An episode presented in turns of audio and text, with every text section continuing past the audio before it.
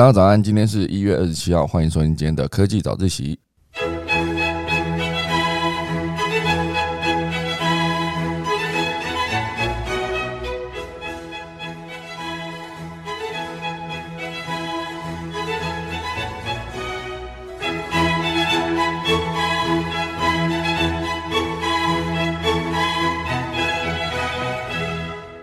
好的，今天要跟大家分享几则新闻。第一则蛮有趣的，这是当然也是关于呃呃虚拟货币的一个新闻了哈。但是伊隆马斯克说，麦当劳只要接受狗狗币支付的话，他就上电视吃快乐儿童餐来宣传。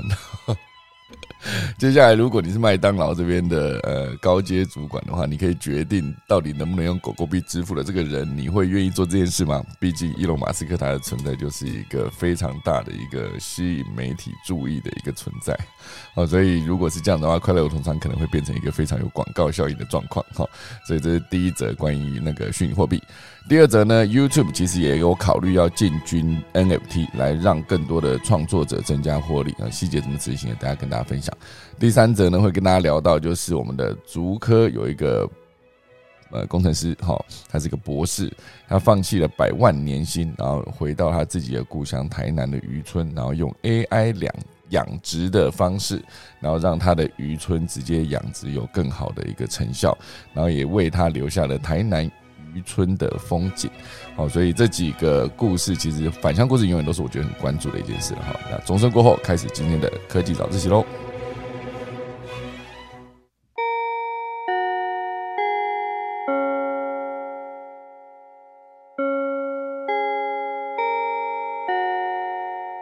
好的，现在聊第一则新闻哈。第一则新闻，我觉得一看到这个标题的时候，我就觉得蛮有趣的。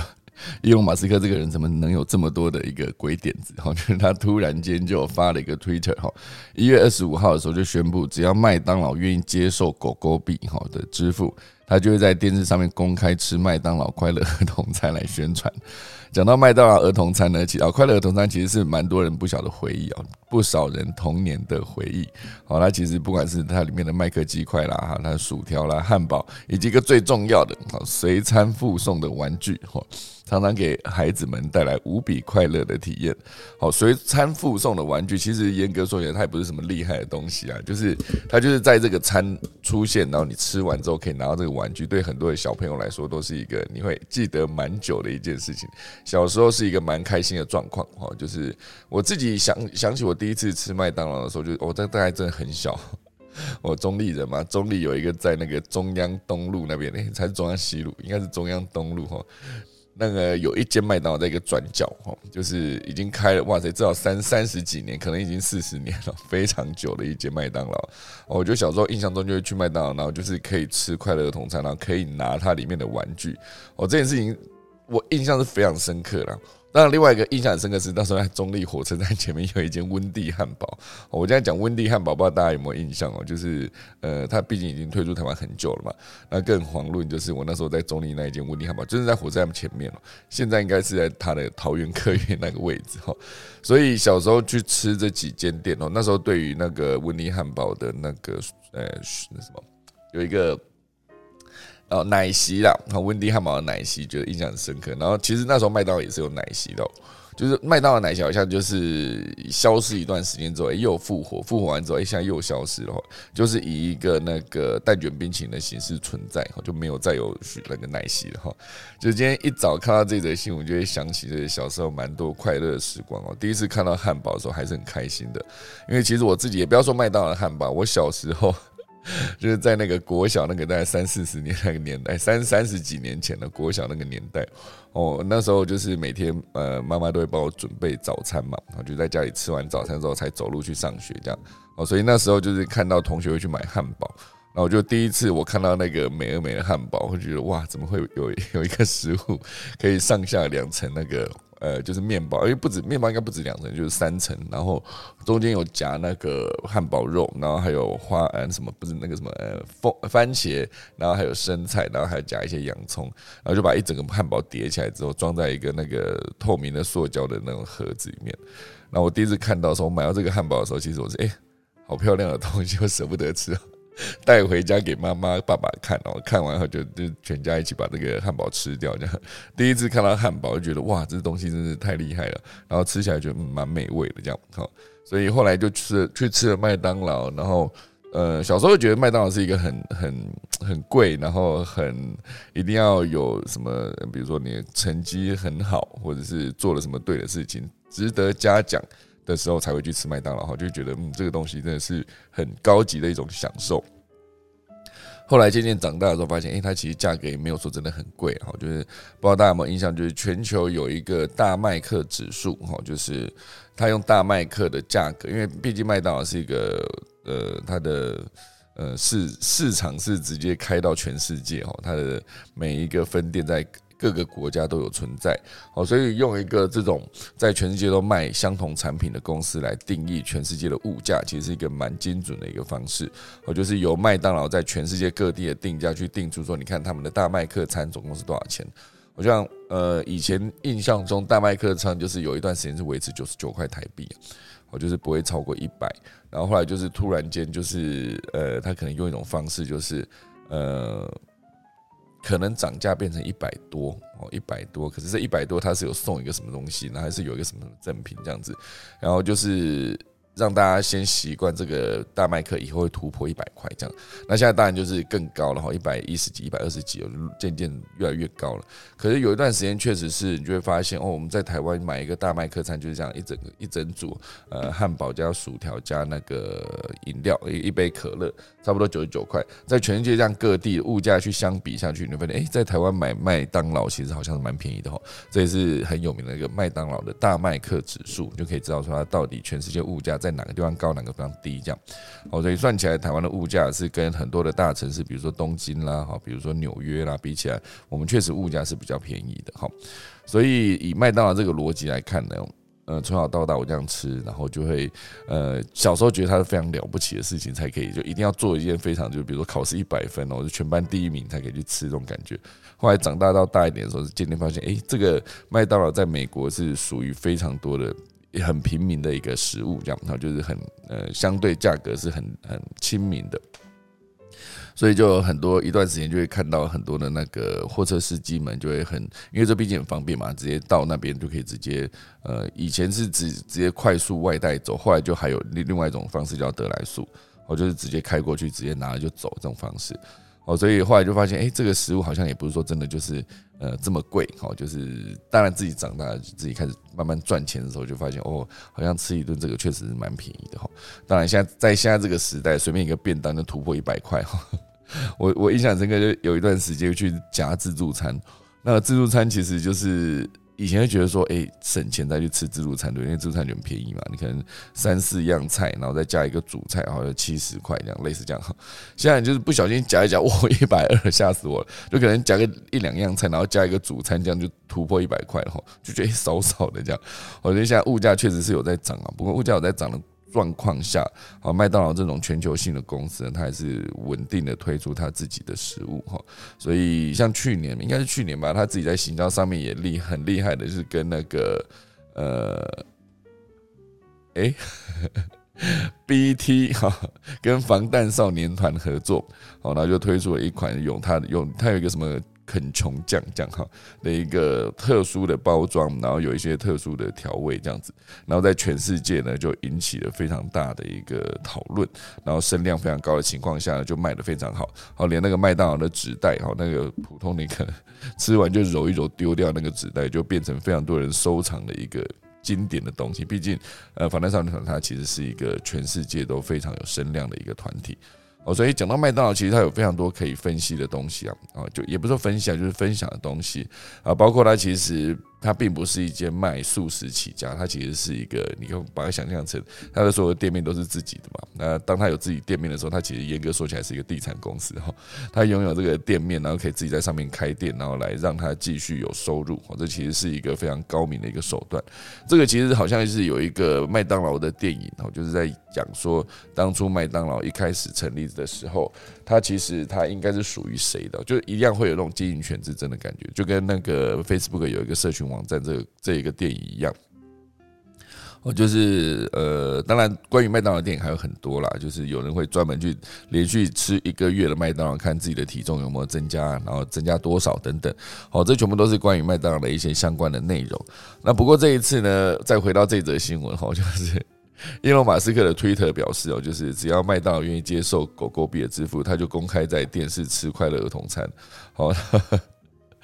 这个其实很有趣哈，就是这个行这个行为马上引起大量的乡民来朝圣哈，然后很多人就直接在旁边标注麦当劳的官方 Twitter 哈，就表示赶快接受狗狗币，然后你就可以坐等事业一飞冲天。好，也有人魔改了麦当劳的经典时刻，就从那个 I'm loving 又改成 I'm 很的零 it 哈，就是直接来讲说，呃，希望可以让。伊隆马斯克赶快去吃他的那个 快乐儿童餐了，Happy Meal 哈，就表示说已经呃，很多人网友还把头贴换成麦当劳，表示已确认你的点餐哈。所以现在就有很多嗯乡民是近近日内就盛传麦当劳招募迷因图哦，显示麦当劳因为救助近来于水火的加密货币社团。哦，呃，决定广开直缺哦，救救加密兄弟，好，所以这其实都是网友有一些恶搞，就包括把他们路边的那个 T 坝那个看板，好上面的一样是写字，好就是要改字啊。改的好像就是真的是麦当劳有在做这件事情一样，然后很多就是在迷因图在改改改改去的时候，就麦当劳本尊有出来回应哈。其实我觉得小编的存在是一个非常非常非常重要的一件事情哦。他其实你可以把它想的很小，也可以把它想的很大，因为因为毕竟他是用官方的账号在讲话，所以他发的言呢，就是完全就是必须得。代表这个官方，好，所以他说对的话，说错的话，官方都全部都必须要概括承受。毕竟你是把这个权利交给这个小编，好，所以很多时候那个小编他的发文的时候，有些时候他可能会一时间呃没有思考清楚就把文发出去，然后就会造成很多的社群公关的危机，好，然后再由官方出来澄清说啊这个是被盗账号。我觉得被盗账号这件事情，当然他是很多人在被。就是你出错的时候，你就会第一时间出来讲哈，就是说，哎，我被盗账号，所以怎样怎样怎样怎样。可事实上，被盗账号这件事情是很多网友是并不接受的，并并不买单的一个状况。哦，所以小编官方小编出来回复，就代表说，呃。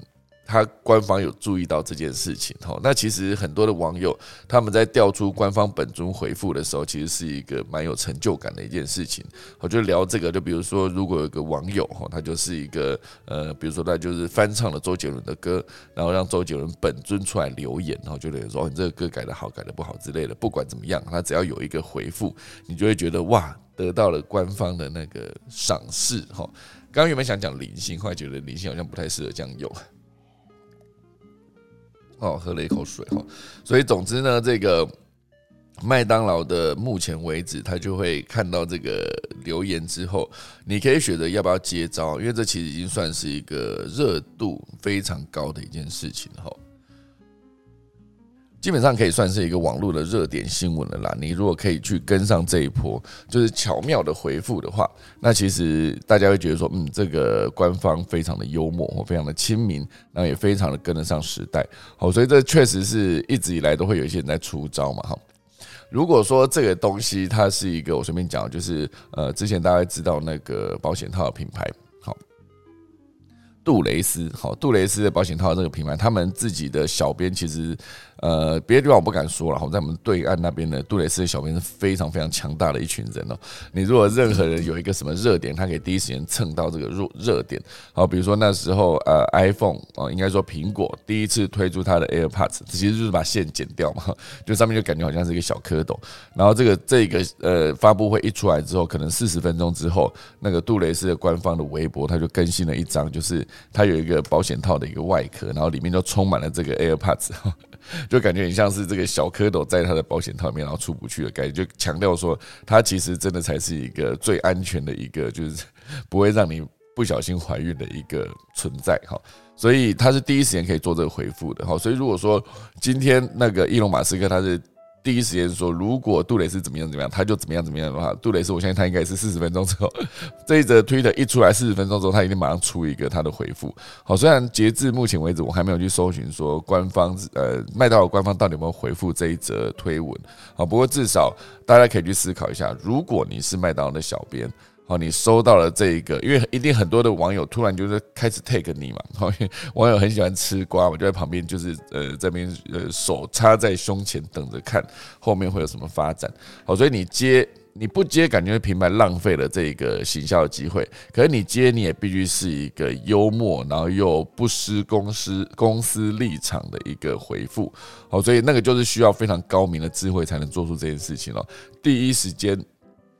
把这件事情做好，好，然后你就可以直接呃，那要怎么讲？就是声量跟业绩哈，就同步都可以攀升，这就是一个非常棒的一件事情。好，所以大家可以思考一下，如果你是麦当劳小编，今天伊隆马斯克这一个全世界这么顶尖的一个创业家，同时间又是首富，又是在话题性充满话题性的一个，在网络上面他的号召力是非常非常高的。他当初真的也是一句话就把整个狗狗币炒的一个 天翻地覆，非常价值马上飙高。好，这这一切其实都是一个公关行销的机会。好，所以呃。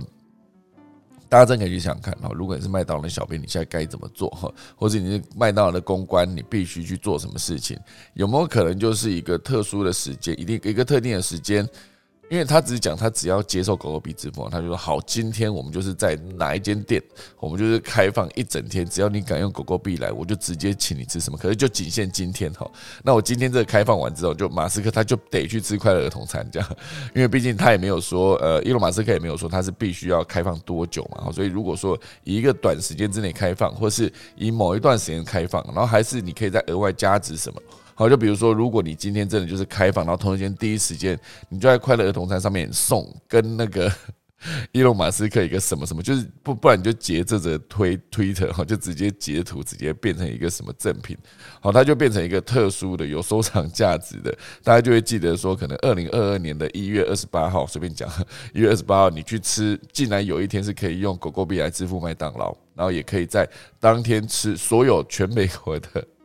全美国的那个所有的快乐儿童餐，他都会附上一张这个截图的纸条哈。那那个要印要需要时间呢。可是我觉得有没有可能有一些什么快速又好用的方式？但我觉得我刚刚讲的绝对不是一个最优解啊。可是至少是站在一个就是让公司的商品可以更多被看见，然后被消费，然后被卖出去的前提下，然后去做一些行销宣传的活动。好，所以这是一个很好的例子哈。那我常常。因为毕竟我现在上那个呃师大的硕班，讲到很多的关于国全球的品牌、全球行销等等，关于行销就会有很多的个案分析哦，个案分享，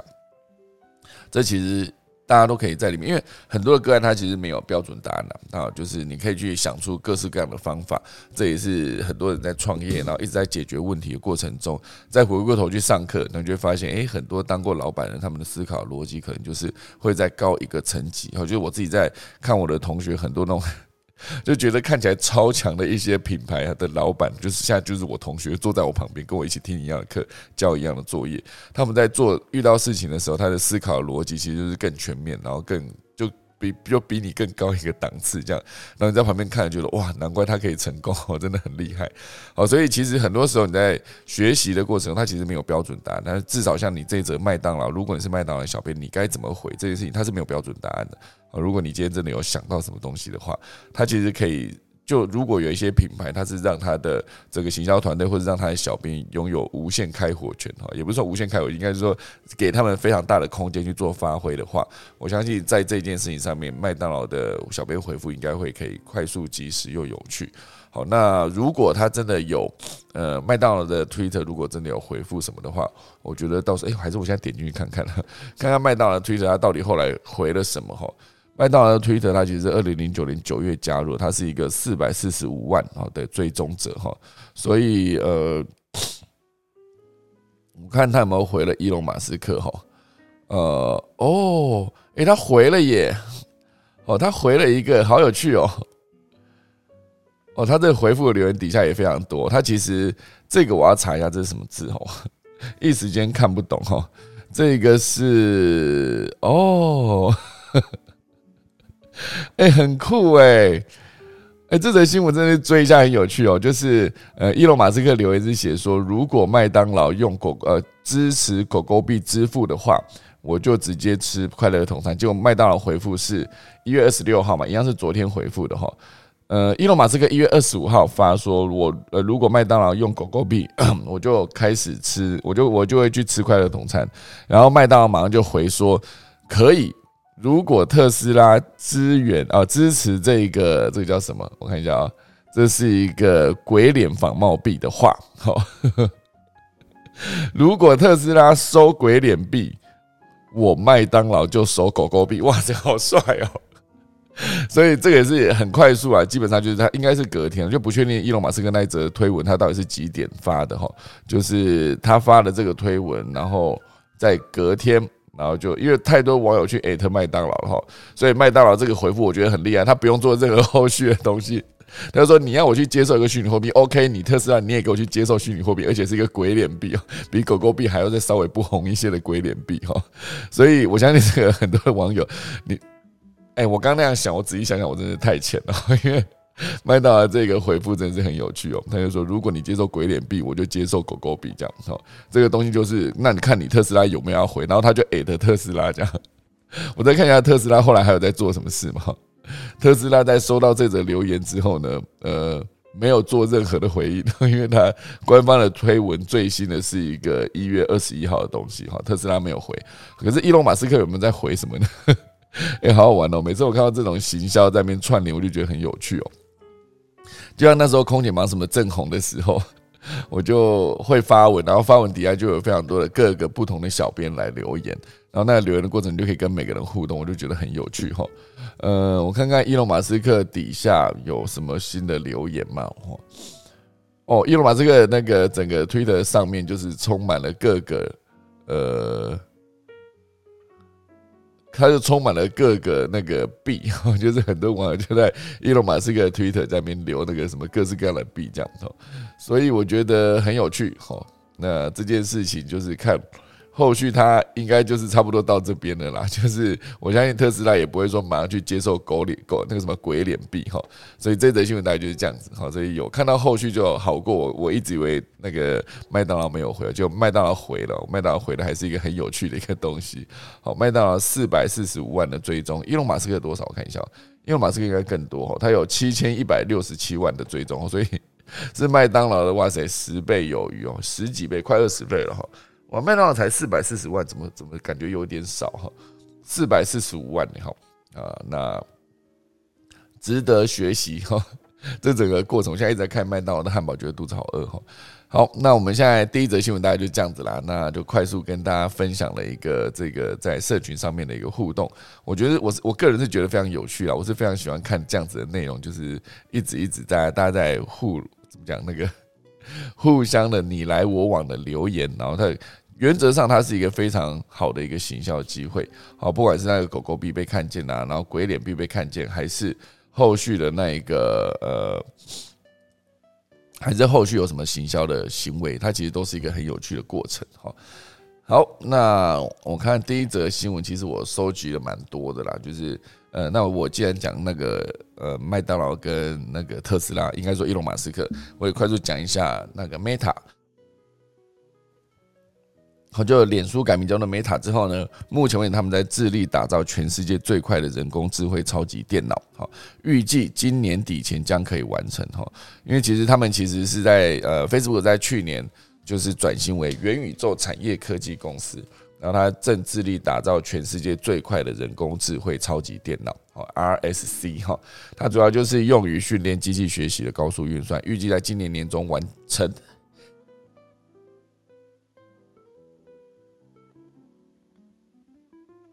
哦，这个它是在一年半之前呢，从零开始研发这个 RSC 哈，所以目前第一阶段已经上线了。它是由七百六十个 NVIDIA 的一个呃 A 一百的系统组成，其中包括六零八零个连接的 GPU，好，提升高达二十倍的机器视觉研究的运算能力。哦，所以这算是一个他们目前为止正在做的事情。那他打造这个，他要干嘛呢？哦，大家一定很好奇，他到底要把这个东西拿去干嘛？因为超级电脑它其实就是有非常多的呃，你可以在很多运算领域去做突破。哦，这则新闻是非常的短哦，往下滑就发现它没有了哈。我觉得整个的 AI 运算，因为其实以他们现在 Facebook 也是需要大量的他们的演算法持续的更新跟优化哦。我是一直都不觉得 Facebook 的演算法有提供给我的动态墙上有更好的资讯的。不过也有可能是因为我训练的还不够。如果以训练的逻辑来看，就是我当然以一个比如说我在创业，那我对高科技有一些兴趣，所以我我应该是可以做一件事情，就是我去追踪大量的科技的相关的粉丝团或者个人账号。然后去点各式各样的科技的论坛，他其实，在这样子呃教育这个演算法之后呢，其实最终他就会把所有的科技的第一第一手消息的动态直接推到我的墙上。我有一个朋友，他其实就是非常关注产业的发展，然后他其实，在金融领域也是一个就是厉害的角色哦，所以他自己的 Facebook 上面动态墙，他真的画给我看过，他真的上面出现各式各样的科技的相关的内容以及。论坛的消息都可以第一时间在他墙上出现，所以我就觉得这是一个值得去练习的一个方向，因为至少我在这件事情上面没有做得很好嘛。所以如果接下来你真的是这样子使用下去，再加上 Facebook 的这个 AI 运算的超级电脑，它有没有机会就是让你的资讯可以做到更符合你自己克制化的一个状态？那我自己是很不喜欢，就是明明我的好友数现在大概我。大家应该都是，即便你每年都有在删来，现在多多少少还是会遇到一些好友过多的状况，尤其是很多那种他来加你，然后他也不不讲话，然后他也他也就是一个哦，就是看到就加一下，然后你点击就发现他有四千九百九十个哈。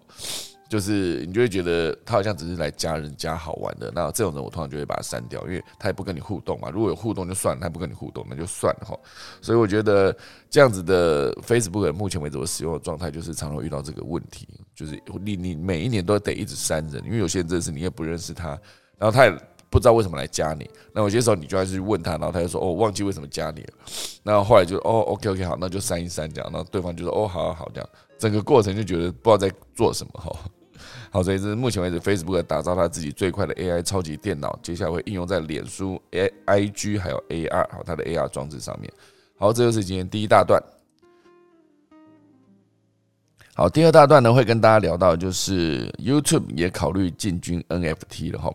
在 YouTube 的执行长苏森哈，他就发了一篇公开信，展望二零二二年的计划。其中呢，就有谈到这个全球最大的影片平台渴望采用 Web 三的技术，然后甚至包括 NFT 这个非同质化代币哈，都是有可能在接下来被 YouTube 所用。哦，它就是一个希望可以帮创作者获利。啊，虽然还没有分享具体的计划细节，也没有任何关于 YouTube 何时开始测试 NFT 的进一步消息。不过，他将 Web 三世界发生的创新称之为继续在 YouTube 上创新的灵感来源。哈，所以我觉得这一个虽然他有这个喊了这句话，好，他的概念就好像是当初丰田一开始在讲说，好，我们接下来不会去走那个电动车，那。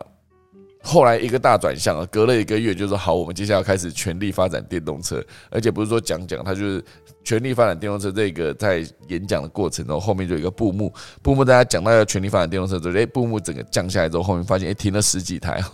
十几台车，然后全部都是算是一个概念车，希望可以在各个集聚里面去推出各个不同价位的一个电动车。他是真的讲完之后，马上跟你讲说好，我接下来要做的事情是这样，在二零三零年之前可以怎么样怎么样怎么样，然后接下来几年内要让那个丰田汽车的产出的车子全部都是改。改成那一个呃，也不要说是纯电动了，就是有另外一种，比如说氢能哈，主要它就变成说我不是要走电动车，而是我是要走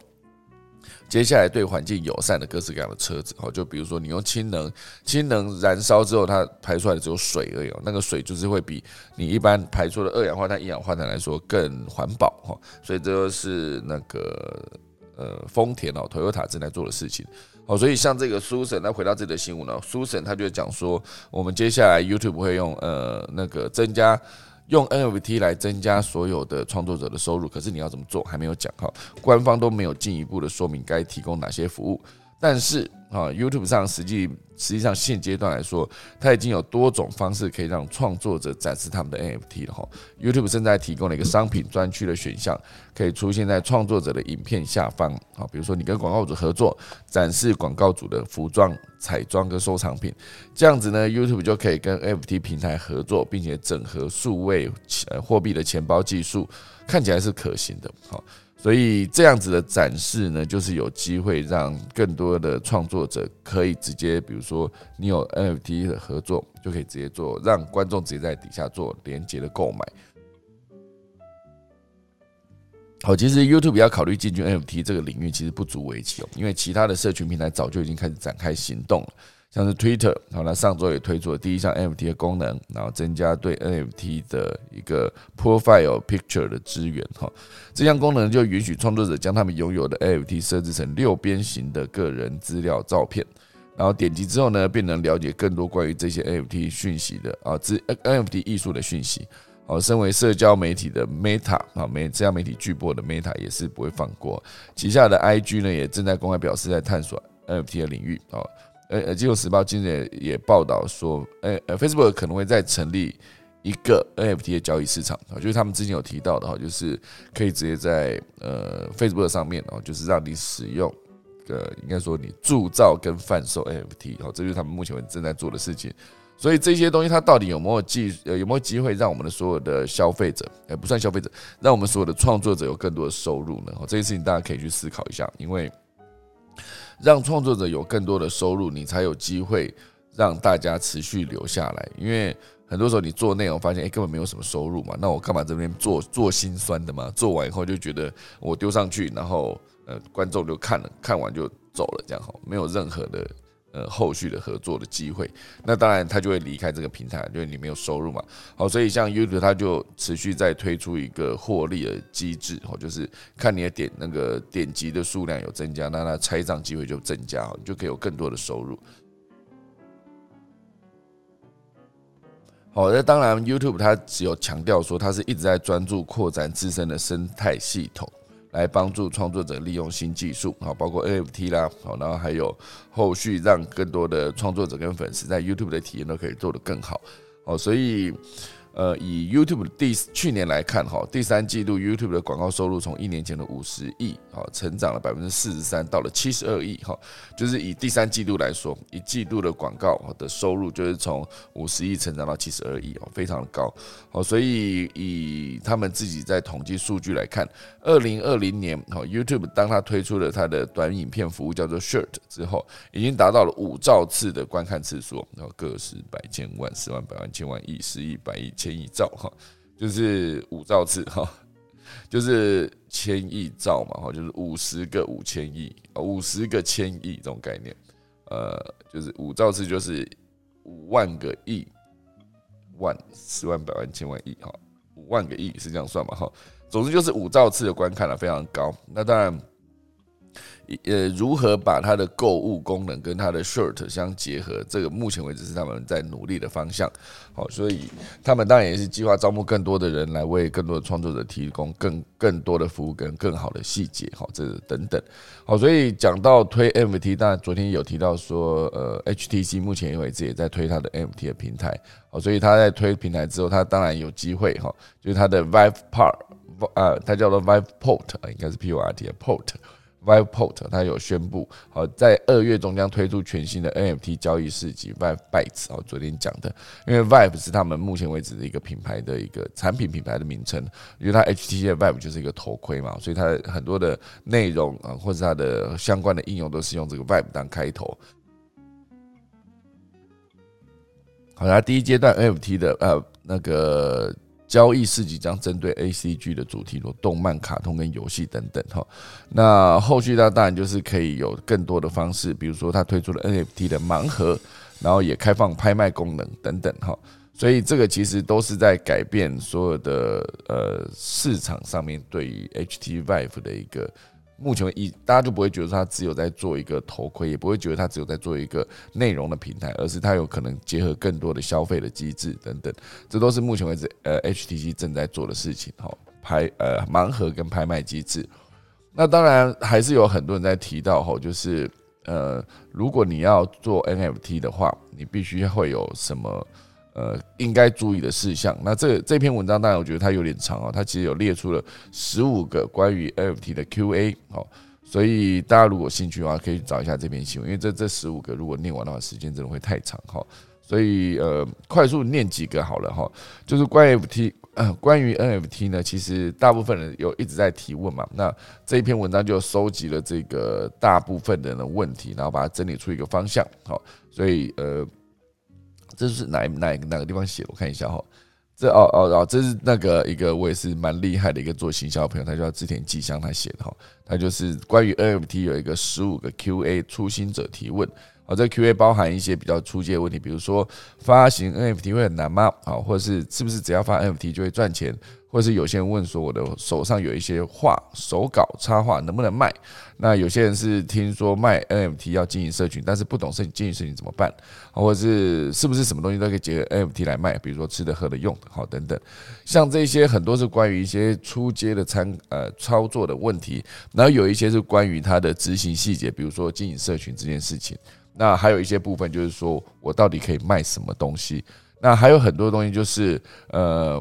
很多人就是买了之后再去晒自己买到的东西，或者是他该发行什么样的格式哦等等这些东西，其实全部都是一个呃，你认真去研究之后，你就会发现其实它确实是一个很。很值得去研究的东西，因为毕竟目前为止非常热嘛。虽然先不讲它到之后多快，它会做一个会有一个泡沫化的出现，至少目前为止它在往上冲的这个状况下，很多人其实都是一直在发哈。就是我目前为止，就像我包括我昨天分享的一个新闻也是哦，就是。美国一对情侣穷到只剩一美元，呃，户头里面没有钱的，差着房，差点房子都被法拍没办法住，所以他们就靠着会写程式的那个男生啊，呃，跟他的女朋友会会画图的，好，两个人结合之后呢，就直接做了一个这个品牌，然后就开始卖他们的鸭子，哦，那鸭子卖出去之后，就六小时赚了十二一百二十万哦，十二万美元，六小时十二万美元，很快，好，所以他其实是有机会有获利，因为确实很多故事一直在发生。可是，并不是每一个人都可以快速的赚到钱了，就是需要找到对的逻辑跟方向，而且你必须。讲难听点，就是你必须做快一点哦，就是在声量还没有，就是比如说像之前的思源推了显书机，它就可以主打我是全世界第一个推显书机的哦，推 NFT 的显书机品牌。然后比如说什么什么开了一个虚拟店，然后他就说哦，我是全世界在这个领域第一个开虚拟店的一个品牌，类似这样子。它其实都是有机会冲到一些新闻曝光的版面。可是你说后续真的能够赚到很多钱吗？还是必须要看你的硬实力。好，比如说做一些游戏产业的，可以直接透过卖它里面游戏的角色，或是直接创造一个元宇宙空间，然后让里面的土地可以卖给很多的，先从名人开始卖，然后当名人进入了这个他们创造出来的元宇宙空间的时候，就有机会吸引更多的人啊，更多的粉丝们啊，一般使用的用户可以加入。好，所以我觉得。关于 NFT，其实真的是有非常多可以讨论的东西，因为在现在这个时代呢，就是你必须要，就我之前是讲的嘛，我永远不会称自己为新媒体公司，因为我觉得新媒体就是背上新的科技，只要新的科技一出现，你如果没有赶上这个新媒体的使用，新的科技的使用，那就好像有愧于新媒体。公司这个名号，好，所以我就一直强调说，我是一个不是旧媒体的公司。可是你说真的新吗？也没有，因为至少像 NFT 目前为止，我就还没有开始去卖跟买，都还没有哈。所以很多人觉得 NFT 很热闹，不知道该不该做，还在观望。可是这边逻辑上来说，就是。你看再久也不会看出什么名堂了，就是你也许可以先到 OpenSea 上面上架 NFT 看看，至少能说已经开卖了，只是没人买嘛，没关系哈。当然很多人就是说不会因为看多了就多会学会什么，也不会因为多看几个月你就会赚到很多钱，不一定。当然重点是不是说你想做不想做，而是你要做不做，就是你一直在看，其实是不会有任何的一个。推进哦，就像呃，我有个朋友，他就是之前跟我讲说，关于 NFT 这件事，其实你也不用先做什么研究，你就随便找一个 OPEC 上面东西，一个东西看顺，你就直接下单，你就直接把它买回来之后，你就会开始去注意这件事情了哈。就是当你一开始不关注这些东西的时候，你就不会去看它任何的东西。可是，一旦比如说你买了这间公司的股票，你买下去，你就会开始关注它做了什么事情。渐渐的，你就会开始进入这个领域，就会总归就是一个做或不做的问题。哈，这就是一个这一则织田纪香老师写的一篇文章。哈，然后他呃关于呃 NFT 初心者的十五个 Q&A。哈，这是一个我觉得蛮有趣的一篇文章。好，内容非常的丰富了。好，所以呃。还是可以快速回一下，就是关于 NFT 很难吗？发 NFT 很难吗？就是你可以去 Google 搜寻有多很多快速教学，就可以直接一两个小时之内，你就可以直接去 OpenSea 上面卖你的东西了哈。然后呃，发 NFT 会赚钱吗？也不一定。然后有很多人就是觉得有趣，然后这个东西有声量，比如说被名人推荐或者分享，他就有机会直接赚到钱。那手上有一些原稿画作可以插画能卖吗？有些人是直接拍了一张石头就直接去那个 OpenSea 上面贩售了哈。所以你现有东手上的东西可以去贩售，只不过卖不卖那是另外一回事。我就是你可以直接告诉大家说，我现在在 OpenSea 上面已经上架我的商品了，大家有兴趣可以去买。还是我的科技早期也应该去做这件事情哈，一直讲我也没去做。那当然后续还有很多关于社群经营啊，我觉得社群经营 always 都不是这么简单啊，你必须先找到一群志同道合的伙伴，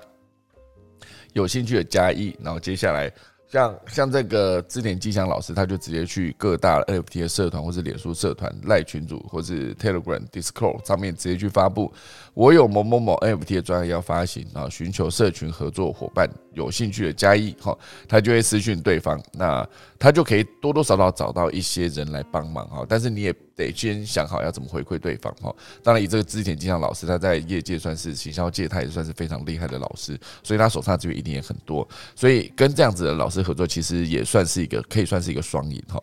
好，那当然后面还有一些问题，比如说是什么东西都可以结合 NFT 来卖呢？好，比如说像呃，你必须游戏规则要想好，你就可以去做。好，比如说为了让 NFT 对应的图不只是一张图啊，而是要有后位后续的，比如说它有一个什么赋能的机会，买的是买到一张图之后所代表的权证，而要如何去呃履行这个权益流程跟作业方法，你都必须要想清楚才可以去做这件事。好。那后来还有一些就是提到说，呃，发行过 NFT，但是没有有经发行过 NFT 也经营社群，可是为什么没有人买？我觉得这其实后续就是你必须想一些关键字来行销你的东西啊。那还有一些就是为什么有一些 NFT NFT 的项目一推出就一堆名人大佬站台呢？好。通常会大力推广的名人、艺人、币圈大佬，可能本身就有投资该 NFT 项目，好，所以它当然就是个利益共享的结构嘛。比如说，我在这个元宇宙里面买一块地，那我当然希望这个元宇宙里面可以吸引到最多的人嘛，所以他就会大力去推广。那推广之后，就有更多人来这边买地，那这边人流够高的时候，它其实概念就有点像是你吸引到足够多的眼球，你就有办法有更多的声量跟呃是呃行销的机会。好，那。第八个问题有提到说，很多人晒出了艺人收了哪些 NFT 来推广自己的案子哈，那这个东西你该怎么做哦？其实呃有一种做法就是知道对方的钱包地址，然后将自己的 NFT 丢到对方钱包中来引起对方注意哈。这其实是一个有点。有点偷的一个做法，可是事实上它是一个你可以做这件事情哈。那概念就有点像是你到某一个名人底下，然后就是找了五个朋友，然后同时间就是发一样的图，然后就准备好内容说一一起按上去，这就是五个粉丝对于这个艺人的支持。可是他串在那边一串的时候，他其实多多少少会吸引到一些眼球注意的眼光哈，所以它是一种做法啊。当然很多时候这样子有一点类似洗版的行为，当然对很多的其他的正。呃，只留一则言的那个粉丝来说，这有可能是一个假账号去刷存在感。可是，当然，如果他每一个人都是真人的话，那要另当别论哈。所以，这个是一个可以去思考的方向哈。那第九个问题是讲到发行 NFT 有限制一定的格式或是图样吗？哦。那很多人就讲说，现在都还是一个乱数生成艺术的状态，但是图像的设计精致度以及常说的商品力已经不是绝对了哈。就是跟那个赖贴图有一些就是超级丑的贴图，他可能就随手画几笔，字也很丑，图也很丑，可是它就是非常的卖，因为现在很多人就喜欢这种恶趣味嘛哈，所以它并没有一定的限制的格式或者图样。好，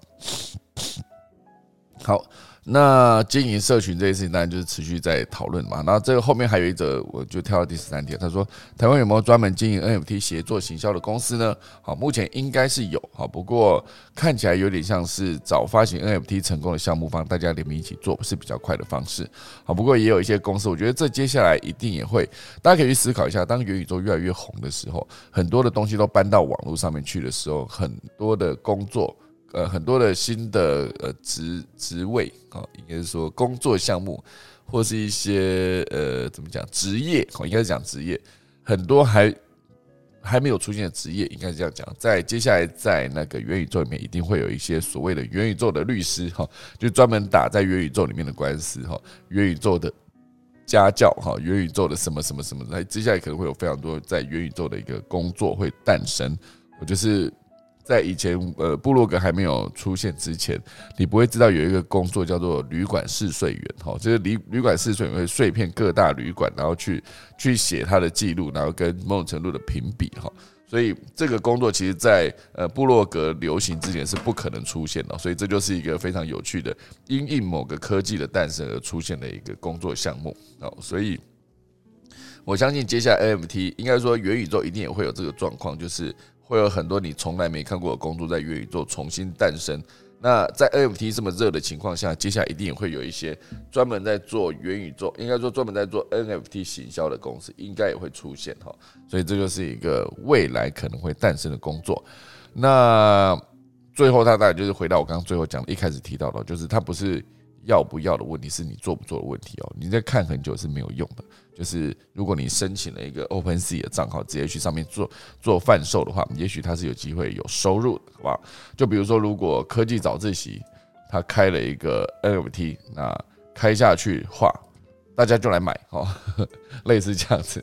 可能一个东西很便宜哈，你就买哈，买完以后你就有机会，呃，科技早自习就有机会继续做下去哦，就会有一些收入，好不好？这也是不错。好，这就是今天第二大段关于 NFT，就是从刚才那个 YouTube 要推 NFT 开始讲到，然后讲到这个宏达店，然后现在讲到有十五个关于初心者做 NFT 的问题，好，快速的回复。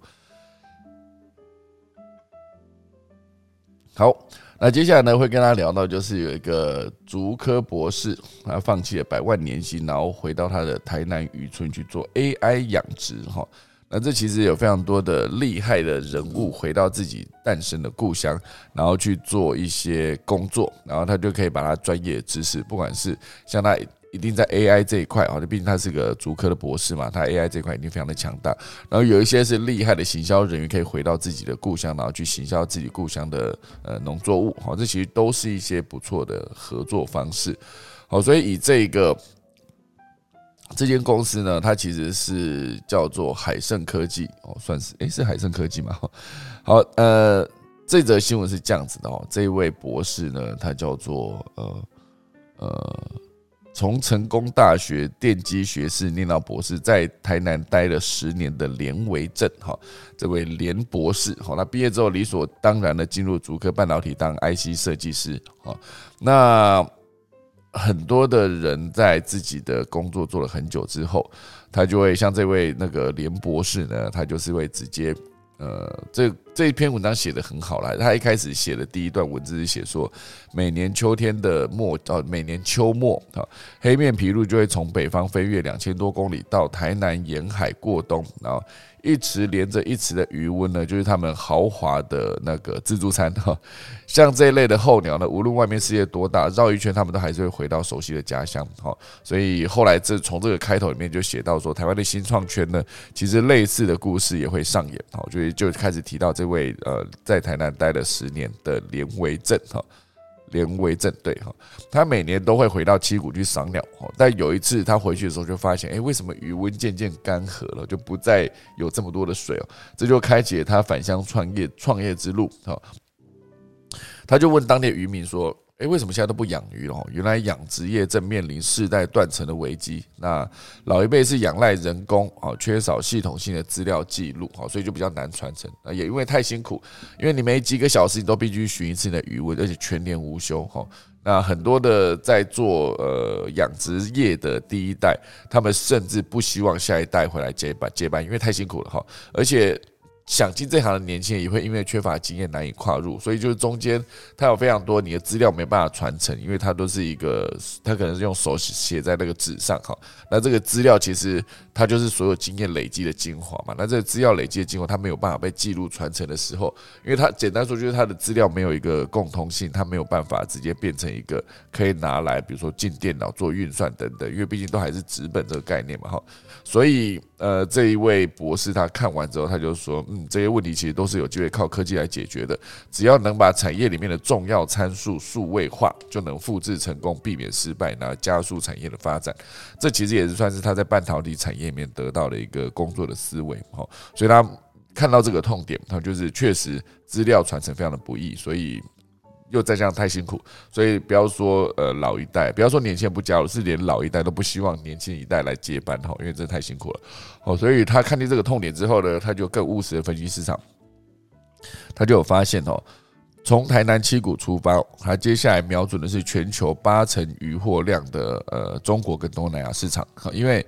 接下来鱼货量会越来越稀缺，好，鱼就是海里面的黄金嘛，所以需要透过科技提升养殖技术才能。有，比如说更好的收入，好像最具代表性的挪威鲑鱼养殖群，人均年产值高达新台币两千四百万元，是台湾制造业的三倍，半导体产业的一点三倍，哈。非常高，他们人均年产值非常的高，但是挪威无论气候、水温都跟亚洲不同，解决方案也无法通用，好，所以这就是它的机会。有没有觉得在台湾变成一个养鲑鱼的机会呢？哈，有可能，好，所以于是他四年前他就舍弃了百万年薪，离开了工作四年的半导体大厂，与原本在科技业做海外业务的太太，好，携手成立了这间公司，叫做海盛科技，然后就再次回到台南，哈，所以他目前回到台南之后呢，他的公司已经四年了嘛。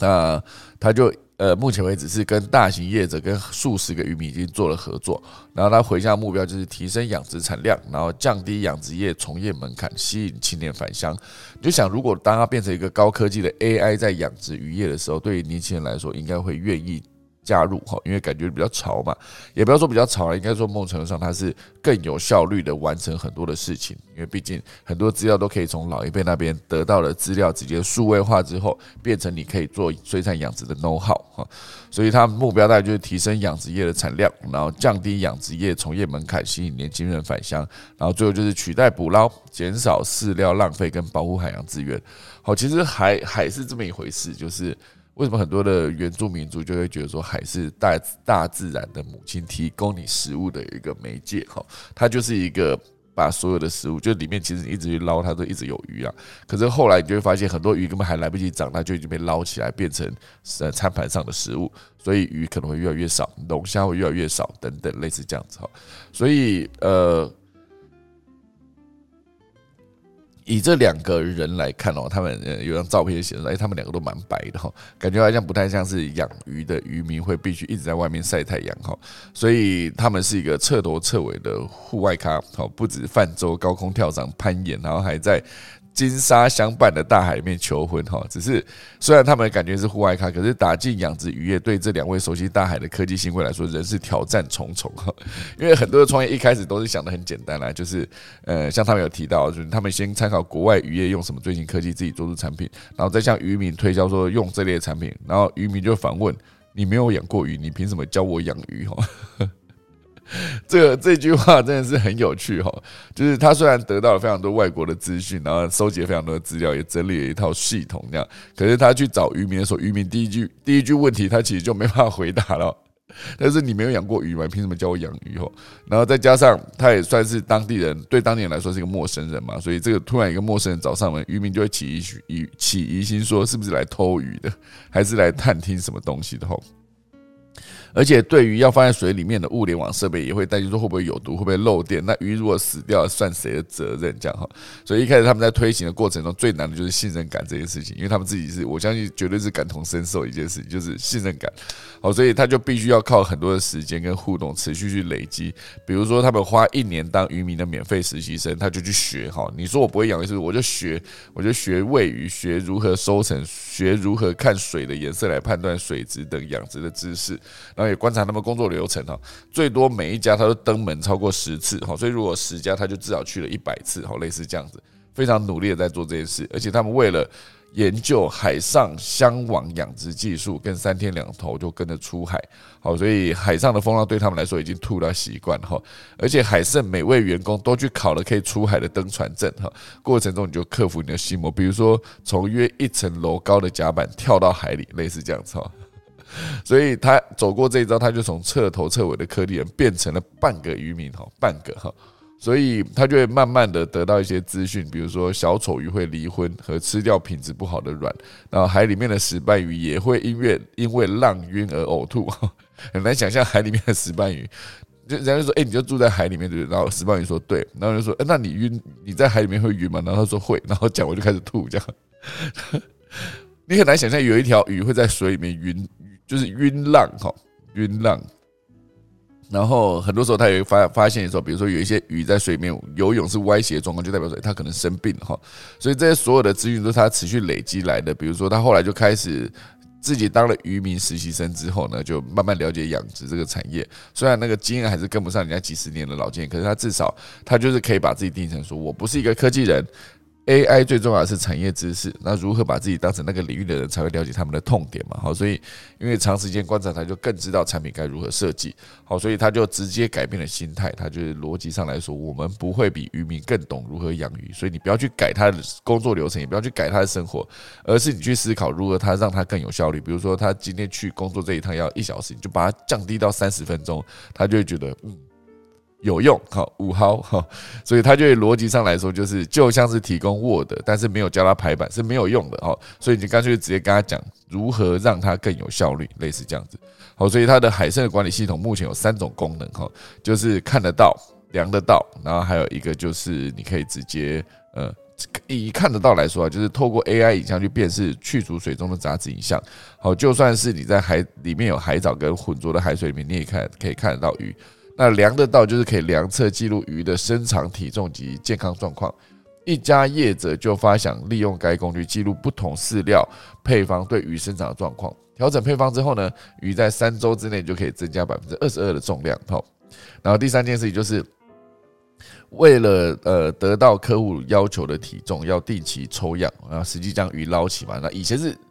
那个量那个鱼是非常麻烦的一件事，你要把鱼捞起来，然后量完之后再把它丢回去，而且捞起来之后量量的过程有可能鱼就啊死掉了这样哈，所以透过 AI 的工具呢，五分钟就能量完三百只鱼，而且不会耗损任何一条鱼哦，所以这个东西如果一旦做出来，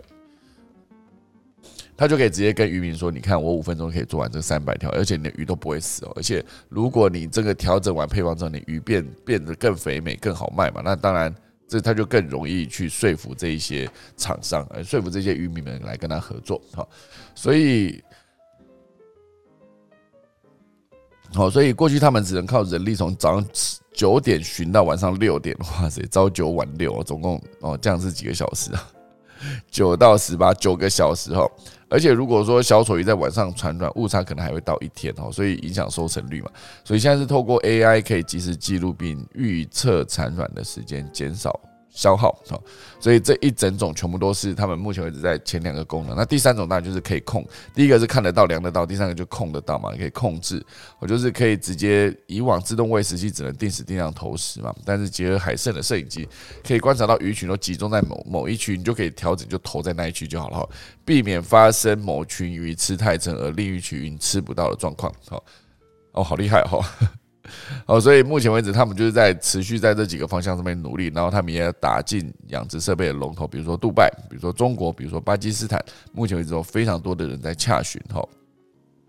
所以他就是从看到痛点出发，然后直接想了解决方案，然后同时间还有一个很重要的重点就是，你不能觉得自己曾经在一个租客就高高在上，我是个博士这样，然后不理那些有经验的渔民，因为他们其实那些有经验的渔民脑袋里面那些数据跟资讯才是最最珍贵的东西。那他们做了一件事情非常精准，就是他不会去改变这一群人的生活跟工作流程，可能就是告诉他们说如何做更有效率。那他既这样子就可以直接得到更多渔民的信任，进而就让他的服务。的业务可以推得更好，那这严格说起来，它就是一个返乡创业的故事啊，就提供给大家。好的，今天来进入今天的一个农民历时间，今天是二零二二年的一月二十七号，农历是十二月二十五号，快要过年喽。好，今天乙只有一个季，哇塞，有二十一个，所以今天不算是一个好日子吧？今天乙解除，可是季。祭祭祀求祀呃求祀斋教安葬祈福迁徙开市纳畜牧养出行求财修仓开仓出货安基经络造车入宅安乡盖屋上梁什么都不适合哈，今天不是一个好日子，大家今天可以可以呃就是小心一点哈，虽然我也不知道小心什么，总之就是你不要去做一些比如说呃开仓出货上梁迁徙开市纳畜牧养造车这些事情。好了，以上就是今天的科技早一起。我现在打第一阶段时间的下课钟喽。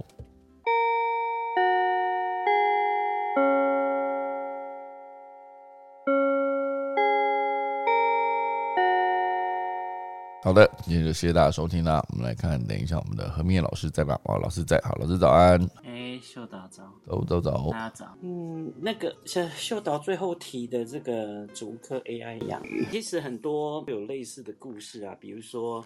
大家很想去帮偏乡的原住民，那当你一去的时候，原住民一定觉得说你其实不太懂，那为什么还能来帮？就是因为秀导在 做这个导演，就是这脚本都我我是觉得他写的故事都很类似啊，嗯，就是。一定都会遇到人家质疑你嘛，才有那个高低起伏。真的，如果顺顺的就开始结束，就没什么好好看的，对就没什么好写啦。所以，我我其实看这个故事，我当然不是说这个是太传统，只是说，哎，这个情节其实我们很常发生嘛。因为你，呃，不过这也确实是很实物的东西啊。就是你要去进现场，大家都会觉得说啊，我用新的科技去帮助人。那新的科技事实上你要结合现场实物，那现场实物的。的知识跟智慧本来就是你没办法一下子去呃去取代的嘛，嗯，所以所以这种结合跟融合本来就需要花时间啊，所以所有这种团队，我觉得几乎都要花一年到两年以上的时间呢。那如果我们以脚本来看，其实这是一个还蛮蛮嗯标准的脚本，因为都是用这样的机会，然后你必须要有现场的实物，那至少你要跟他博诺嘛。要在一起嘛？我觉得这些都是需要做的啦。那这只是说这则新闻，其实他们提几个，就是说，他第一个是用 AI 的方式去看得到嘛，就看得到那个产有的是产卵的状状况嘛。那这一部分，因为在以 AI 来讲，它可能在比较不同的条件环境下，跟甚至取代人力去的注意力的这一部分，它确实在做这个影像的辨识上面。就第一个，他讲说看得到。我觉得一定有它的利基的，这部分看得到的时候都还，如果是这种大量的或者有时间性，当然有一部分你就会取代这个渔民或有可能是农民上的这个用肉眼去观察，你也是慢慢去看嘛哈。那如果单单纯要看一只的话，你也是要去累积里面的数据。那第一个他提的看得到就是说，所谓的看得到是把这个东西的，呃，你看到的这个影像转成数据。或者转成嗯呃比较可我们叫做 visible，就是你可以看到的东西先被看得出来。可是看出来到底能不能决定什么，就嗯没有办法。可是这一类，因为现在的影像辨识技术事实上是比较先进的，所以只要你啊在我们在这个像它的这个摄影镜头或者相关的技术这一些那个成本能够控制得宜的话，大部分在现在都有接受采用的机会了哈。是第一个。那后面他讲有两个叫做量的道跟控的道，量的道的意思就是说，你看到一个一个这个现象以后，那你要量什么是量得到吗？那你就是变了以后，呃，看到以后你要去做真正的呃，可能你要量它，这代表什么东西？就是说你要去确认这是什么讯号或现象或者它的尺寸嘛，这是第二阶的，就是你看得到。量得到，那接下来控得到，控得到，老实说是比较，嗯，就会牵涉到渔民的，呃，很比较他原来这些传统的智慧啦，或现场的智慧这一部分。所以，呃，这一部分来讲的话，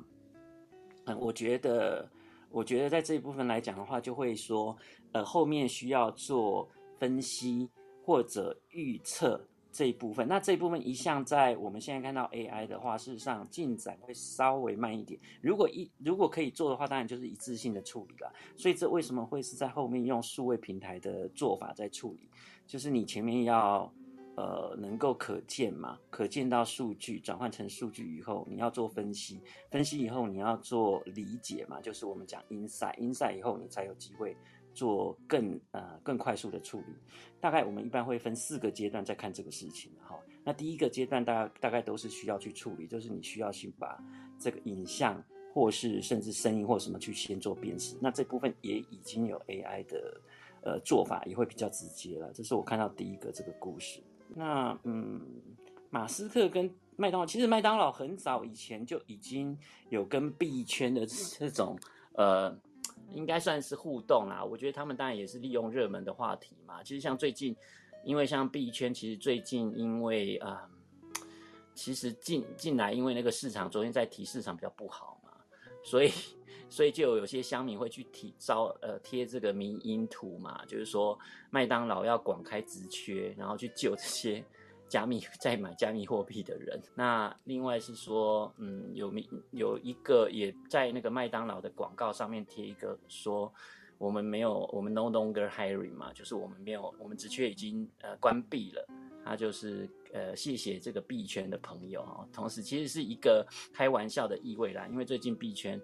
在很多的动荡，事实上是比较比较大幅度一点点。那这部分呃，长期以来他们的互动就比较多啦，所以现在这一类的呃，你说嗯，其实刚刚其实秀导讲，其实我想到是说，你如果真的要去想一个梗的话，就是拿对方最最嗯怎样最有价值的出来对赌嘛。所以我刚刚想到，其实是拿马斯克的 Space X 嘛。哦，所以拿你最有价值的东西，然后我对赌跟你同样的东西，那同样的东西是什么？就是虚拟币。嗯。哦，所以这个是第二个规则，就是我跟你对赌同样的东西。那所以你只要接在你的 Space X 接受一个什么样的虚拟币，嗯，好，我就做什么事情。好，那可是我做的事情是我平常就做的事，我很 easy。所以也可以，嗯，所以所以我就说，我就到你的什么地方设一个麦当劳的店，也可以，或者我要去开一个快闪店，我觉得也可以相对啦。我只是在说，如果要设计这个，那我要谈这个的意思是说，嗯，其实，在最近，呃，其呃这一类的文化是大家值得思考啦。就是其实这一类，我觉得都跟一些迷因文化，或者大家现在的人习惯模仿。或者因为有数位化嘛，对不对？就很容易做这种二创、三创，嗯，然后再转发。其实现在做的都是这一类，所以你看，Elon Musk 也持续在 Twitter 上面用运用这一类的，呃，它甚至是一个社会文化的转转转达或转译。可是现在因为速度很快，你做的也很快，甚至你只要写，它是写几个字就可以了。嗯，这种东西，然后二创、三创其实是从哪里来的？是从他的 follower 来的。去去扩大这个声量，所以现在这种东西事实上跟我们讲的梗图、民营文化或者这些其实是有类似等同的意涵，就人类擅长在做文化的转移或模仿。那这类是最嗯，可能成本最低，也大家最擅长。那现在又加上数位，所以速度就很快，所以大概都在做这样的事情吧。嗯嗯，对啊，现在这个时代真的是跟以前差很多哎。我觉得真的很不一样，对，所以在做这种，我觉得现在其实像 NFT 也是一样，大家刚刚秀导也讲的很好，你就是丢一个上去嘛，看看怎么样。可是就是嗯，这种二创、三创，或者你有没有这种达到真正的梗，事实上有时候还是蛮重要的。这类年轻人这种文化上面的呃盛行，事实上有时候也是走的比较快一点，嗯，再去学习去观察。没错。其实我应该是直接上去丢一个金牛座最好的星座的 logo 来卖 NFT，然后我们就请所有金牛座的来买。哦，好的，好，所以我觉得这现在这个时代就是这样子啦，很多机会，就看大家有没有看到。这样，如果有的话，赶上一波其实是一件不错的事情。快速动作，小小趋势，我觉得都不错啦。其实秀导刚刚有讲到重点。嗯，两个小时你就可以上架 NFT 在 OpenSea 上面了，可以，可以是值得尝试，好不好？好的，感谢老师啦。好的，现在时间来到八点十分了嘛？那今天是礼拜四了，明天是在过年前的最后一天上班日，好不好？礼拜五，那明天的第一百五十集，哦，这不错。我们在过年前做了一百五十集，那过年后就再从二月七号再继续做下去，好不好？今天就谢谢大家来收听啦，待会就来打个下课钟喽。